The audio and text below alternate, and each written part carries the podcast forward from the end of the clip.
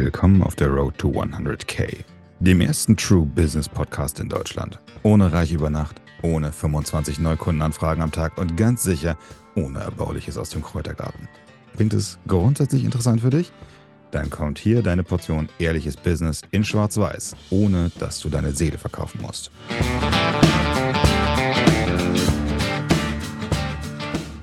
Hallo und herzlich willkommen zu einer neuen Folge, einer neuen Episode von dem ersten True Business Podcast. Mein Name ist Florian Hommeier und heute wollen wir mal darüber reden, was wollen Kunden eigentlich kaufen?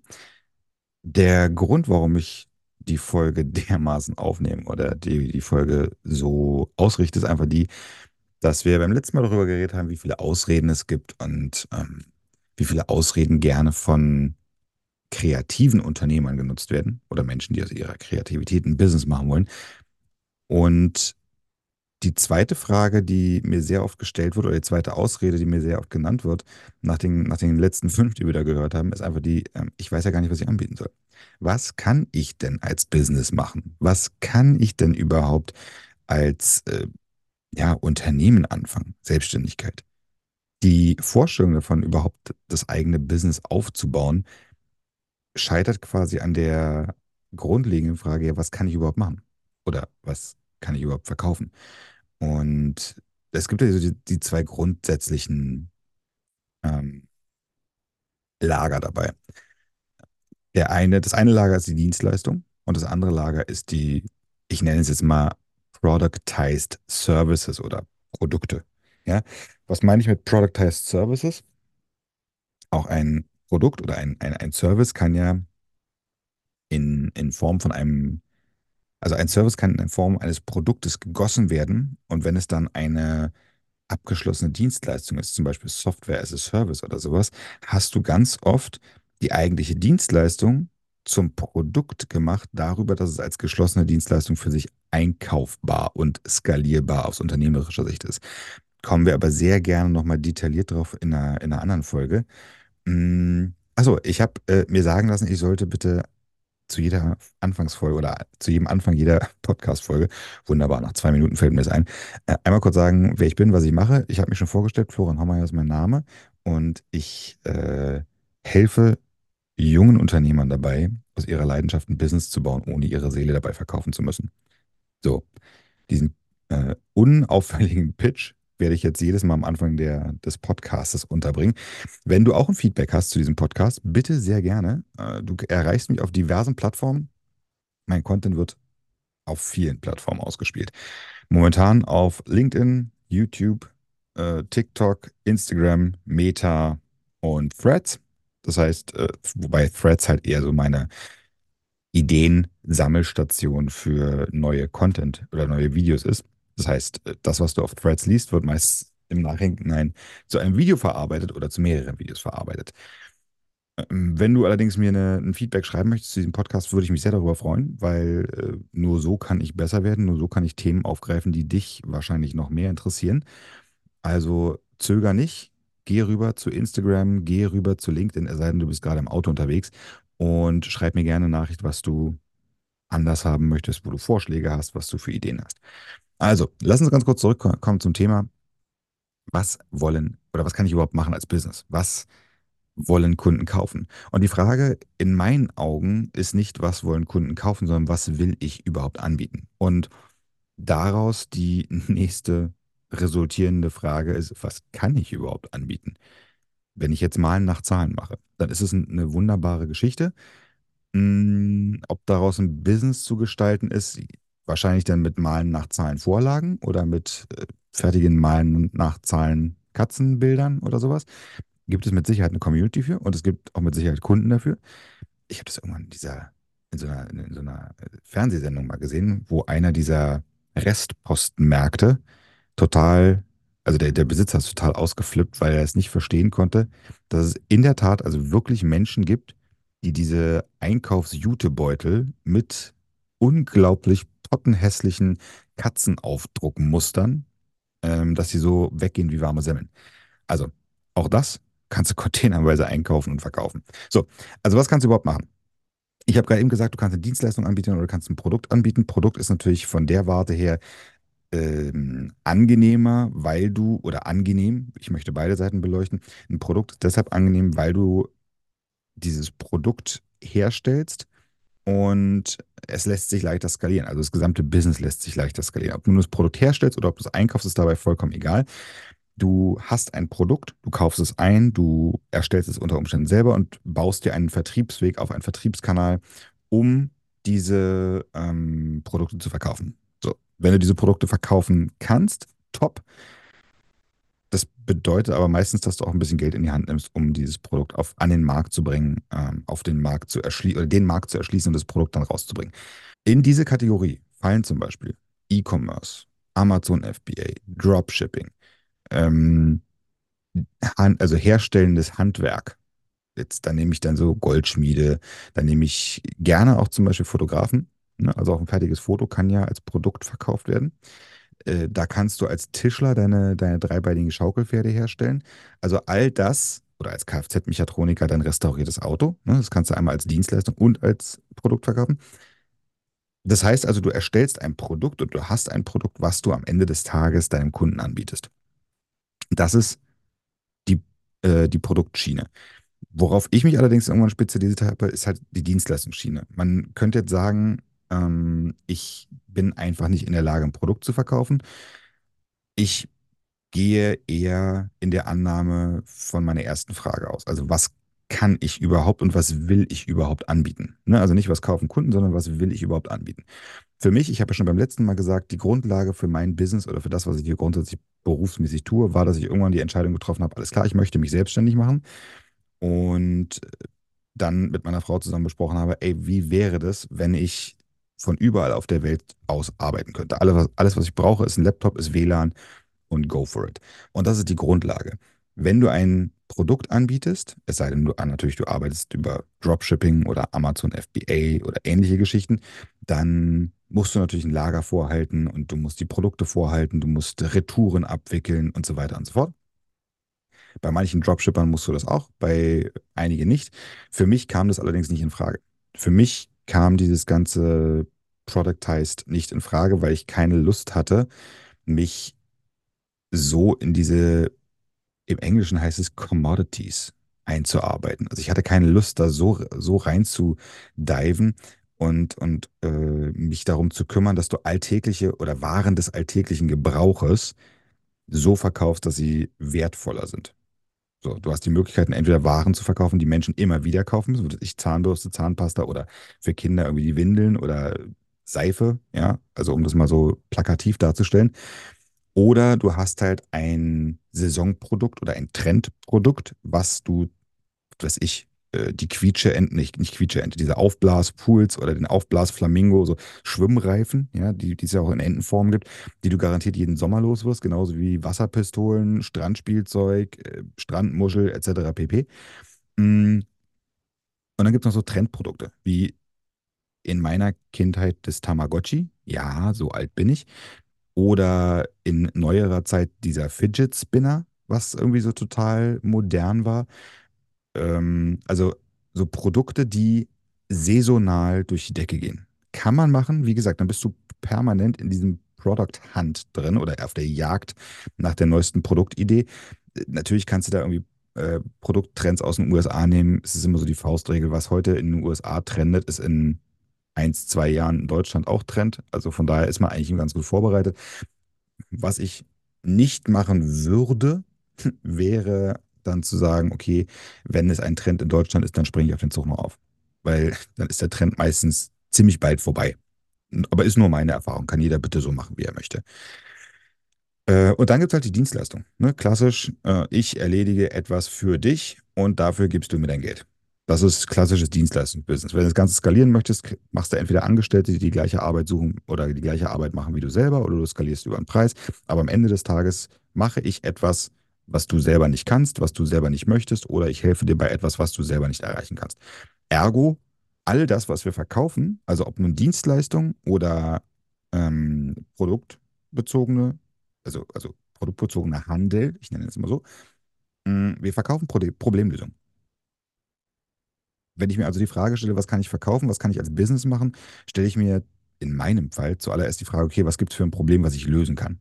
Weil ein Kunde kauft nur ein Produkt und das ist grundsätzlich so, wenn ihm ähm, etwas fehlt und dieses Produkt sein Problem löst. Jetzt magst du vielleicht sagen, ja, Florian, das ist ja ganz schön, aber warum kauft man sich denn eine Krokodilleder-Handtasche für 75.000 Euro? Das macht ja gar keinen Sinn und das löst ja gar keine Probleme. Hast du recht. Es löst keine Basic-Probleme. Wenn wir jetzt aber zum Beispiel mal Maslows Bedürfnispyramide hernehmen, der eine oder andere mag sie kennen. Falls du sie nicht kennst, gib es gerne mal in deiner Suchmaschine deiner Wahl ein. Maslows Bedürfnispyramide sagt nichts anderes aus als Menschen, die auf unterschiedlichen Entwicklungsstandards sind, also sowohl vom Mindset her, als auch von, vom Einkommen her, als auch von, also von der persönlichen Entwicklung her, die haben verschiedene Bedürfnisse.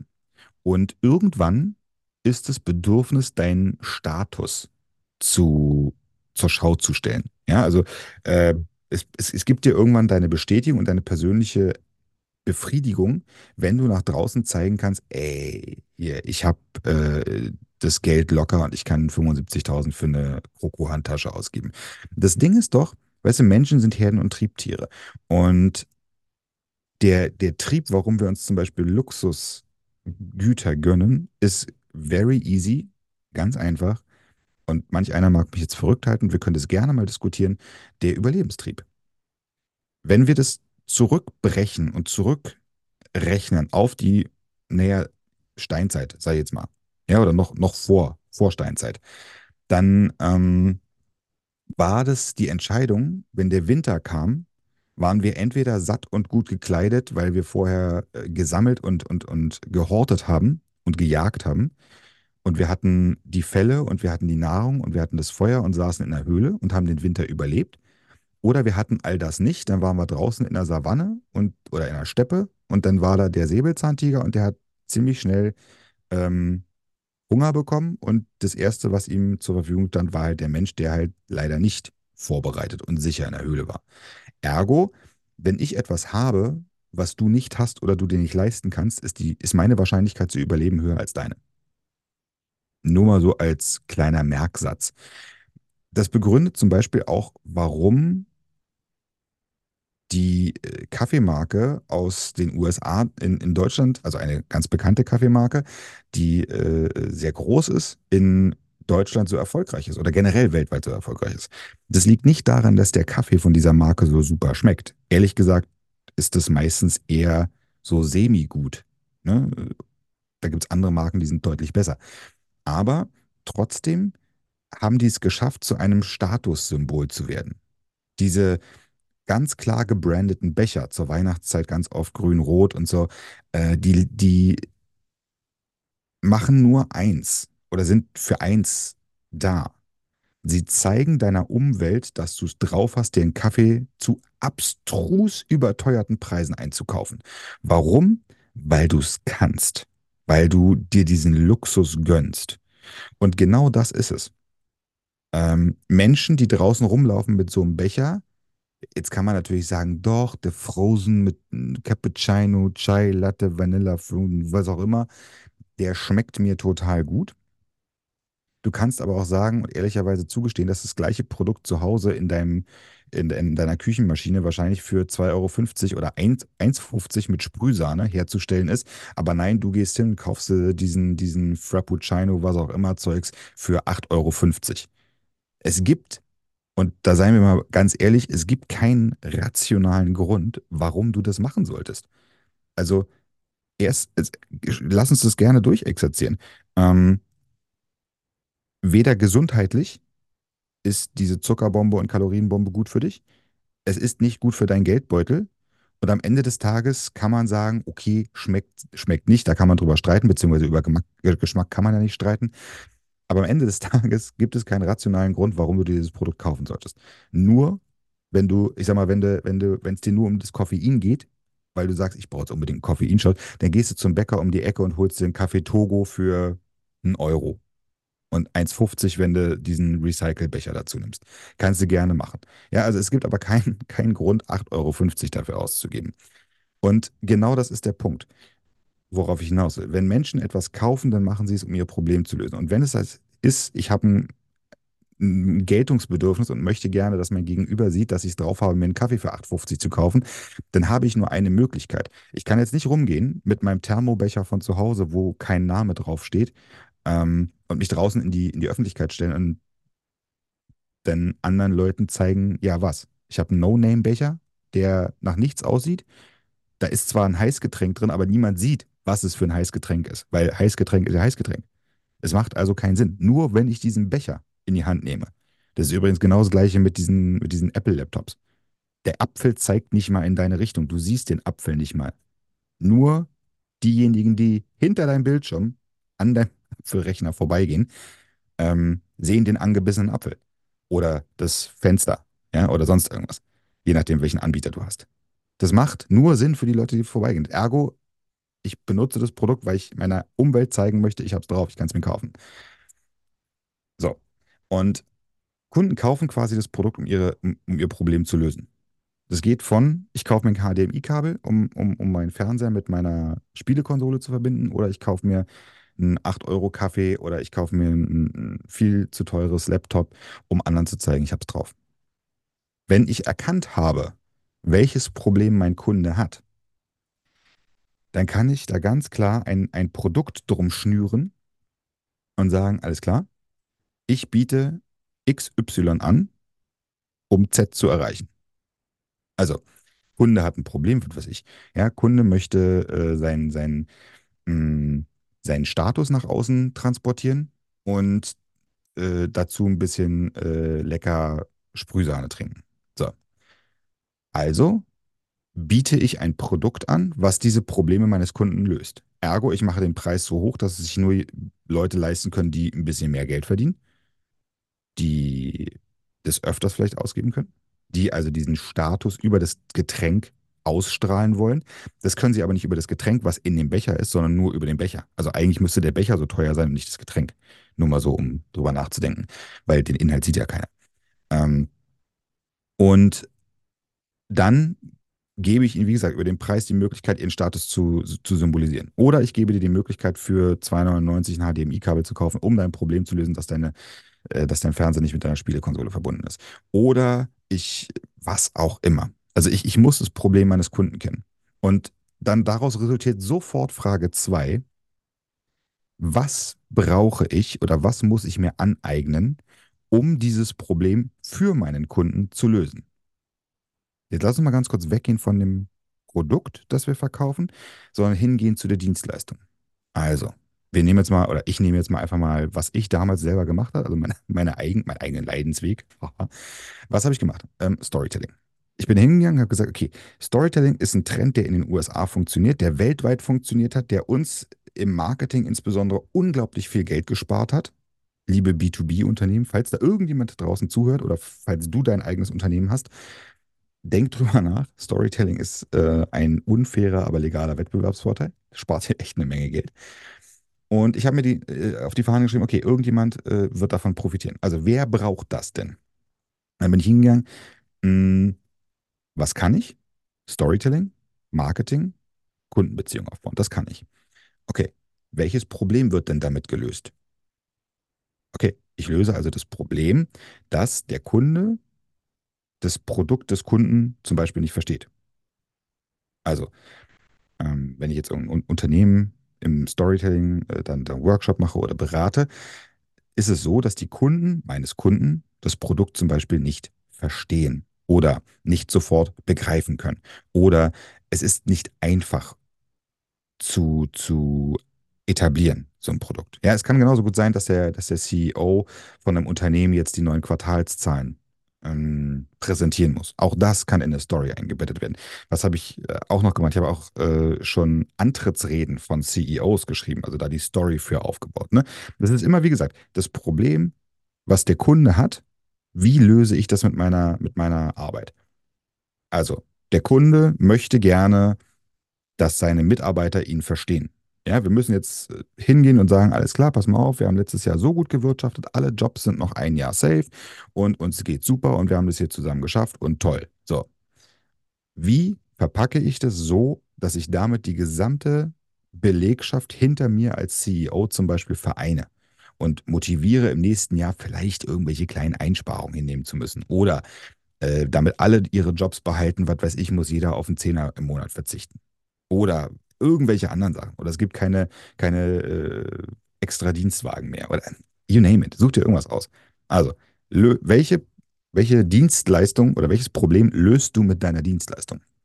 Ich bin hingegangen, habe gesagt, mein Kunde oder der Kunde meines Kunden versteht nicht, was mein Kunde anbietet, weil Kunden kaufen nicht das billigste oder das beste Produkt, die Kunden kaufen das Produkt, was sie am besten verstehen und am schnellsten verstehen, mit dem sie sich verbinden können. Ergo, egal was du anbietest, du brauchst eine glasklare Kommunikation.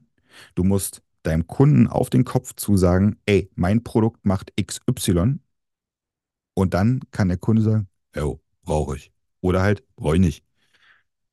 Aber um diese Kommunikation hinzubekommen, ist halt Storytelling sehr, sehr, sehr wichtig. Kann man natürlich sagen, gibt auch andere Möglichkeiten. Ja, es gibt auch andere Möglichkeiten im Marketing, natürlich. Aber wir reden davon, was ich gemacht habe. So.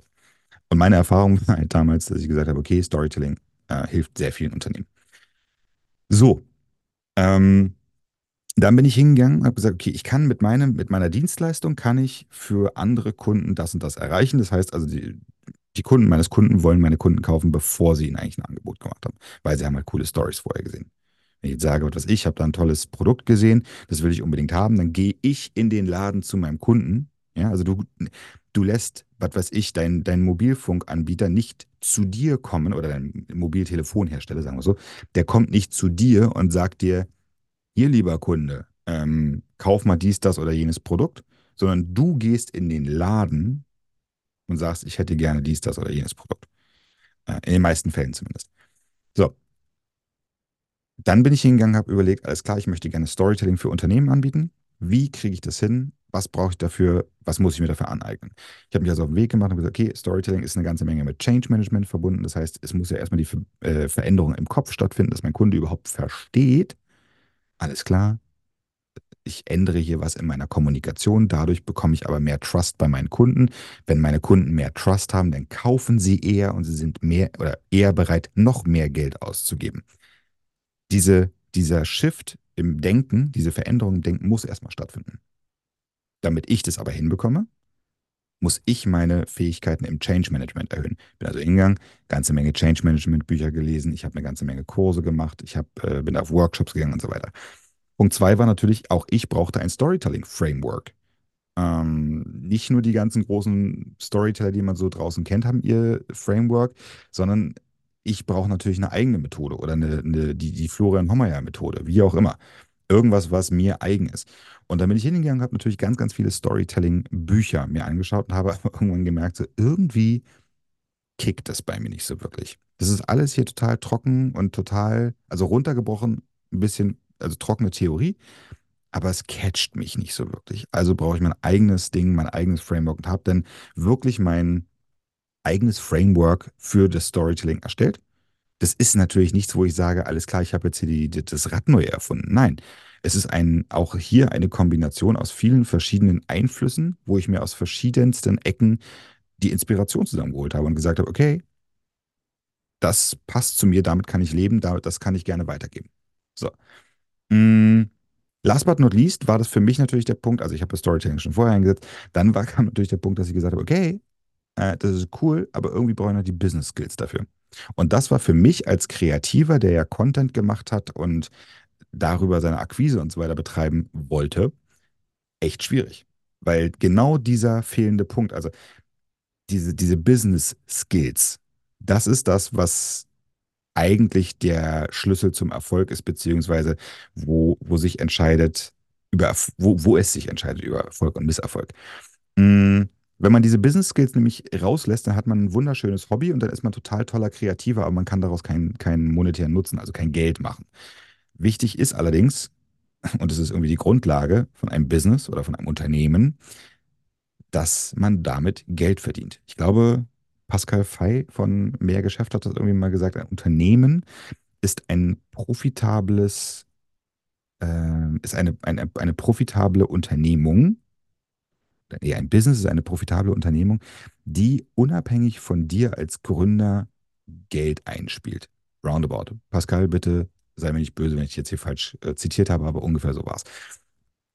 Und genau das ist der, der, der Hintergrund des Ganzen. Also, wenn du eine Idee hast, was du gerne als Business machen könntest, weil du jetzt hingegangen bist und gesagt, okay, was kann denn, was suchen denn Unternehmen? Ja, also ich will jetzt an Unternehmen verkaufen oder ich will an Endkunden verkaufen. Das ist immer noch die Unterscheidung B2B, B2C. Kommen wir aber in einer späteren Folge gerne nochmal drauf.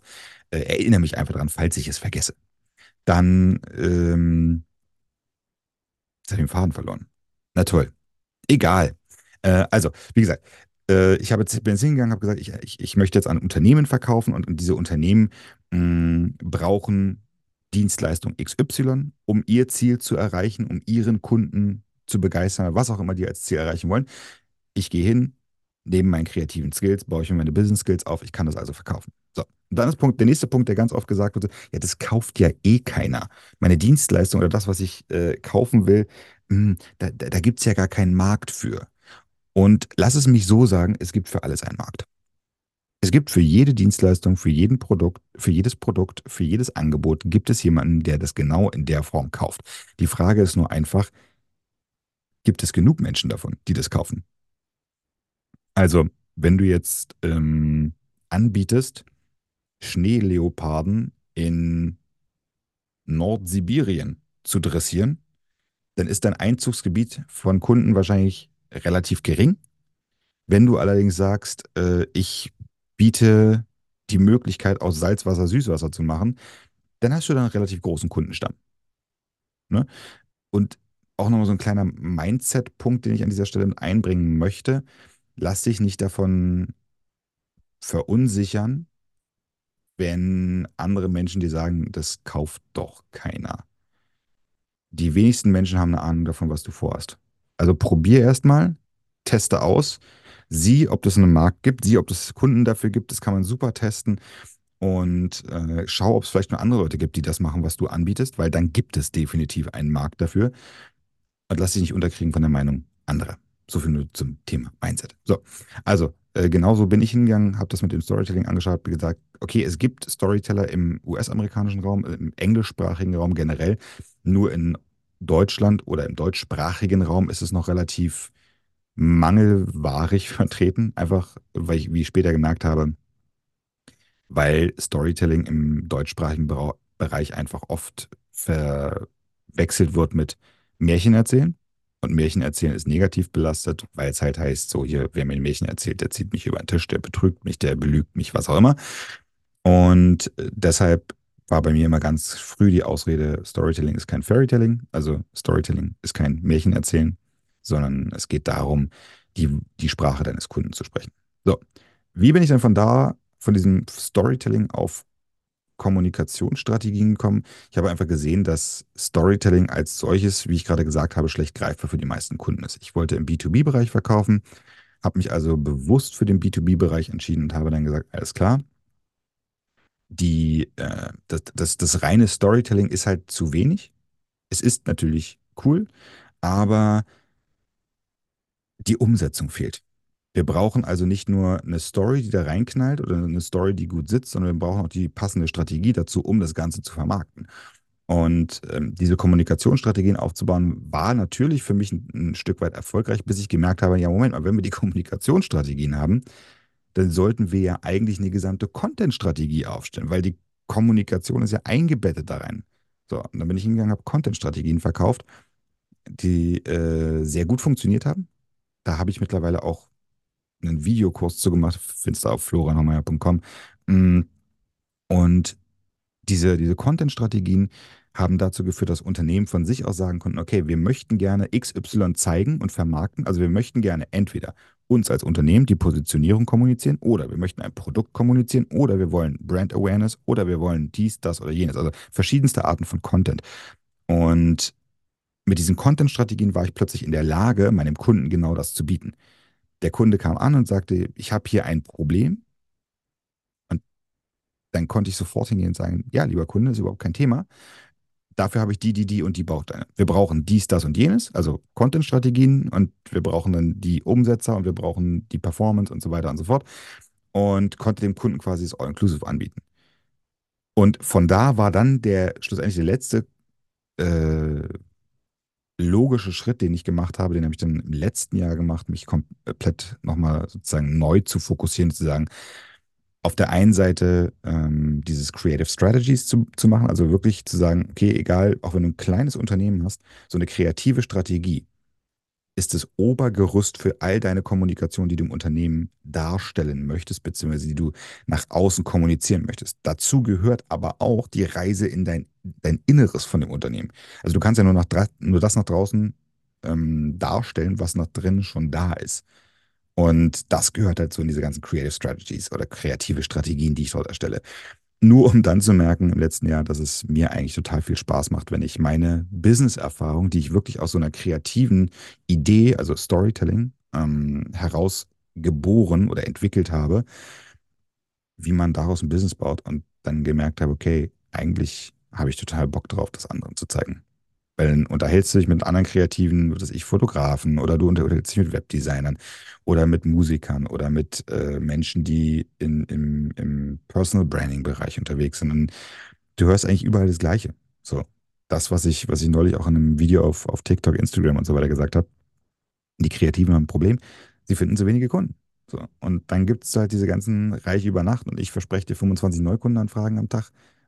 Angebote und dann stehst du halt da und sagst dir halt, ja, cool, das hilft jetzt aber nicht so wirklich. Also ich bin jetzt nicht derjenige, der Menschen am Telefon anschreit und ihnen befiehlt, mein Produkt zu kaufen, auch wenn mir das mein Business Coach sagt. Und ja, bevor du jetzt sagst, es gibt es doch nicht. Doch, gibt es. Mir werden von einigen Menschen sehr gerne immer so Aufzeichnungen oder, oder Sales-Skripte zugeschickt. Ich habe da mal ein Video auf meinem YouTube-Kanal gemacht, Sales-Skripte aus der Hölle.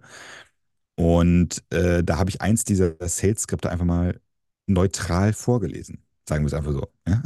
Wirklich ganz neutral dieses Sales-Skript vorgelesen. Da wird dir ein bisschen schlecht bei, weil da mit fiesesten äh, Psychotricks gearbeitet wird und so bitte nicht falsch verstehen. Ich bin total, äh, totaler Freund von, von ähm, guter Kommunikation, aber halt ehrlicher Kommunikation. So, und wenn dein Gegenüber nicht weiß, dass du ihn gerade mit Psychotricks einlullst und äh, NLP-Taktiken einsetzt und dein, dein Gegenüber einfach schamlos manipulierst, nur damit du dein äh, 6.000 oder 8.000 oder 12.000 High-Ticket-Coaching verkaufen kannst, was sich die Person niemals in ihrem Leben leisten könnte, dann schwillt mir einfach der Kamm, da kriege ich schlechte Laune und dann äh, bist du persönlich meine Motivation, warum ich den ganzen Zauber hier mache. So, bevor ich aber jetzt schlechte Laune kriege, wollte ich noch einmal ganz kurz zurück. Und zwar, äh, du hast gesehen bei dem, was ich dir gerade gesagt habe, also bei meiner eigenen Business-Entwicklung, dass es genau sich immer um die Probleme meines Kunden gedreht hat. Also ich bin niemals alleine hingegangen und habe gesagt, okay, aus Storytelling wird jetzt Kommunikationsstrategie, aus Kommunikationsstrategie wird jetzt Contentstrategie, aus Contentstrategie wird Creative Strategy. Es war immer der Impuls meiner Kunden da, die gesagt haben, Florian, Storytelling ist gut, aber wir brauchen ein bisschen mehr. Habe ich ein bisschen mehr gemacht. So, ja, Problem ist aber, wir haben dies, das und jenes nicht. Und dann bin ich hingegangen und gesagt, okay, alles klar, das, das Problem ist da, meine Kunden haben das Problem. Was kann ich tun? Ja, dann, dann schließt sich wieder der Kreis. Will ich das anbieten? Frage 1. Frage 2, kann ich das anbieten? Und Frage 3, was muss ich dafür lernen oder was muss ich mir dafür aneignen, um das anbieten zu können? Um meinem Kunden genau diese Problemlösung anzubieten. Weil wenn ich die Problemlösung für meinen Kunden bin, dann ist es komplett egal, was für ein Preisschild ich daran packe. Ich löse das Problem für meine Kunden. Und je größer das Problem ist, was du für deine Kunden löst, umso höher kann dein Preisschild sein. Nur mal so als, als kleiner ah, Schmanker. Ich sehe gerade auf die Uhr, es ist schon furchtbar lange, wie ich heute äh, quatsche, aber das Thema ist halt einfach so groß. Ähm, wenn du ein Problem für 10 Millionen Euro löst, nur mal so, um, um plakativ zu, zu reinzusprechen, dann kann dein Preisschild auch eine Million Euro sein. Ein 10% Invest ist für Unternehmer absolut gerechtfertigt. Also brechen wir das mal runter.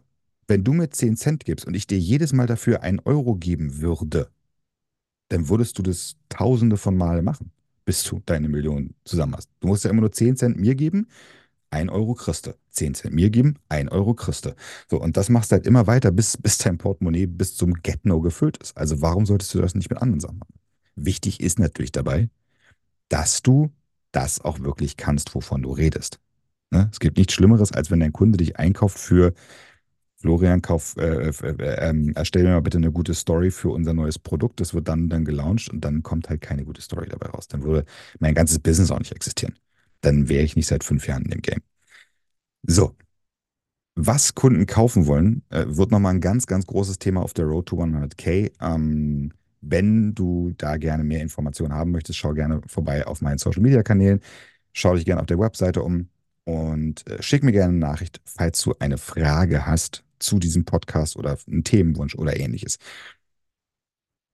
Was wollen Kunden kaufen? Haben wir jetzt die letzte halbe Stunde ein bisschen on top besprochen.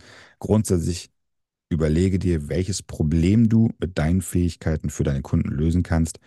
Und ähm, wenn du es dementsprechend dann ausformulierst und deinen Kunden vernünftig kommunizierst, dann kannst du das als Dienstleistung super verkaufen. Genauso habe ich es gemacht. In diesem Sinne, heute ein bisschen längere Folge. Ich hoffe, du verzeihst es mir. Wir sehen uns oder nein, wir hören uns im nächsten Podcast dann wieder zu einem neuen Thema. Bis dann. Ciao, ciao.